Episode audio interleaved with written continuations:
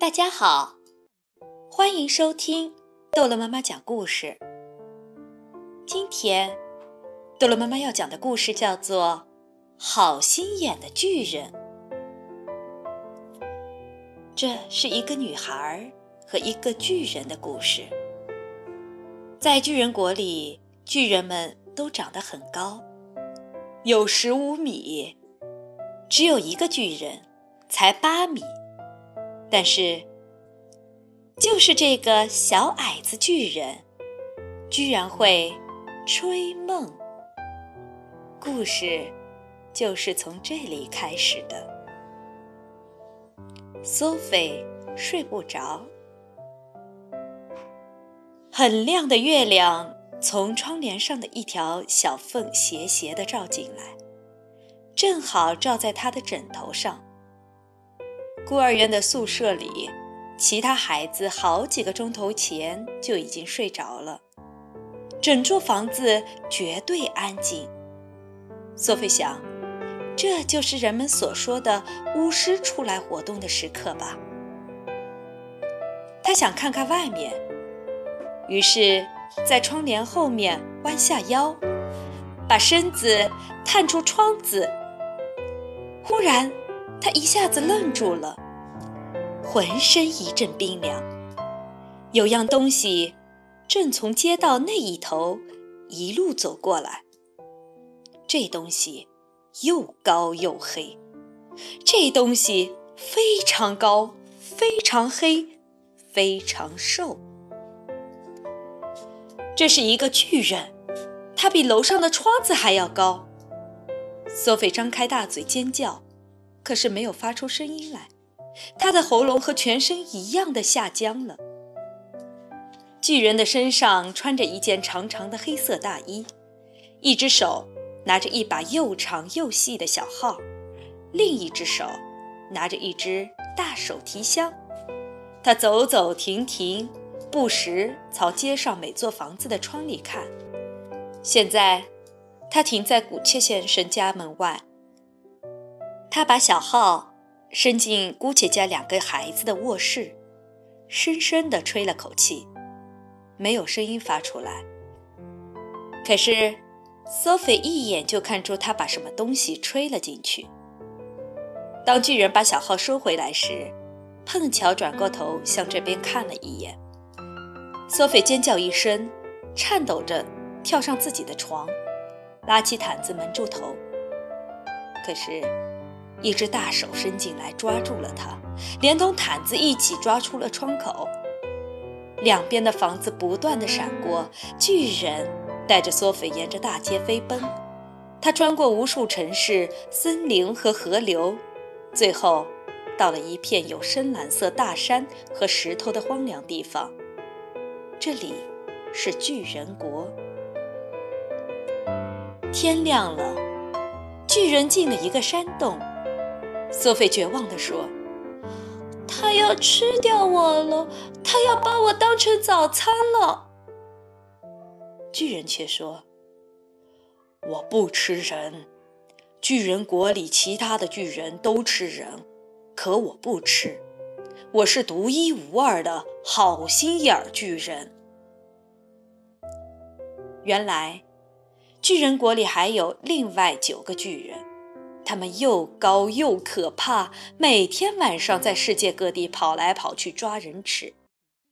好心眼巨人是巨人国里的小矮子，他不吃人，只吃难吃的大鼻子瓜。他之所以抓索菲回来，是因为害怕人们知道有巨人的存在，会满世界的追捕他们。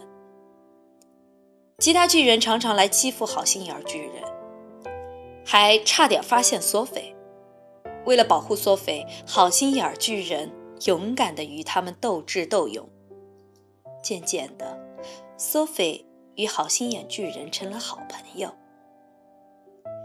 好心眼巨人有一对了不起的大耳朵，能听到世界上任何声音，包括梦的声音。在梦乡，梦里。像蝴蝶一样可以捕捉的，好心眼巨人就专门做这种工作。他白天去搜集梦，然后在夜里来到孩子们睡觉的地方，把好梦用小号吹进他们的房间。好心眼巨人经常把索菲放在自己的耳朵里，一起走出门，还带他去梦乡捕捉梦。回到山洞之后，他们把每个梦装进一个瓶子，贴上标签。男孩和女孩的梦是不一样的，美梦和噩梦也不同。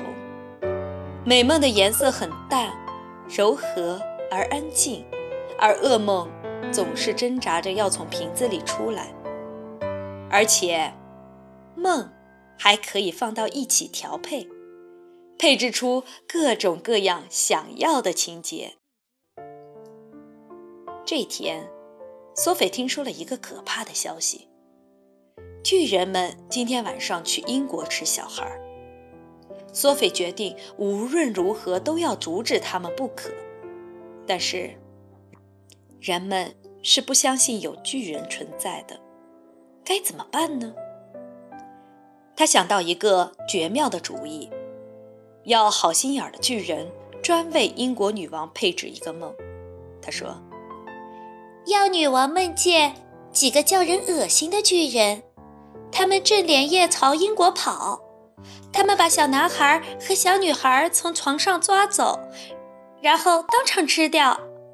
接下来让他梦到有一位好心眼的巨人，他能够告诉他这些凶恶的巨人住在什么地方，这样。”他就能派军队抓住他们。他的梦里还要有最重要的事，就是梦到一个名叫 Sophie 的小女孩坐在他的窗台上，告诉他好心眼巨人在哪儿。最后他醒来，结果真的看到我坐在他的窗台上。我明白了，好心眼巨人说：“如果……”女王知道她那个梦里有一部分是真的，也许会相信其他部分也是真的。但是，你是怎么坐到女王窗台上的呢？是你把我放上去的呀。我会告诉你怎么走，并且避开王宫里的士兵。当天夜里，好心眼巨人带着索菲。和他为女王配置好的梦，向英国出发了。到达之后，他把索菲放到了女王卧室的窗台上，并把那个梦用小号吹进了女王的房间，然后自己躲了起来。天终于亮了，索菲在窗台上又冷又累，但能做这么重要的事情，她觉得十分自豪。女王从噩梦中惊醒，惊恐地向佣人讲述着可怕的梦。佣人递上今天的报纸，天哪！报纸的头版就是十八个女生和十四个男生从床上失踪，宿舍窗下发现骨头。这时，佣人打开窗帘，女王吃惊地发现，小女孩索菲就像梦里一样，正坐在自己房间的窗台上。索菲叫出好心眼的巨人，好心眼巨人庄重地向女王鞠躬。女王相信了他们的话，制定了抓捕巨人的计划。空军首脑和陆军首脑带领他们的军队，跟随好心眼巨人去巨人国。九架大直升机在他们的头顶上轰隆隆地响着。这条路。好心眼巨人走过千千万万次了，但他从来没有这样的在光天化日里走过。他过去不敢，可这一次有英国女王的允许，什么人也不用怕了。到了巨人国，九个可怕而丑恶的巨人正躺在地下睡觉，他们打呼噜的声音就像是打雷。勇敢的士兵们拿着铁链匍匐前进，把巨人紧紧地捆了起来。九架直升机吊起九个巨人，九辆吉普车装上了几万只装着梦的玻璃瓶。天蒙蒙亮的时候，他们到达了英国，吃人的巨人们被关进了深坑，而好心眼巨人则留在了英国，和索菲生活在一起。他被任命为皇家吹梦大臣，专为孩子们吹美梦。好了，故事讲完了，孩子们，再见。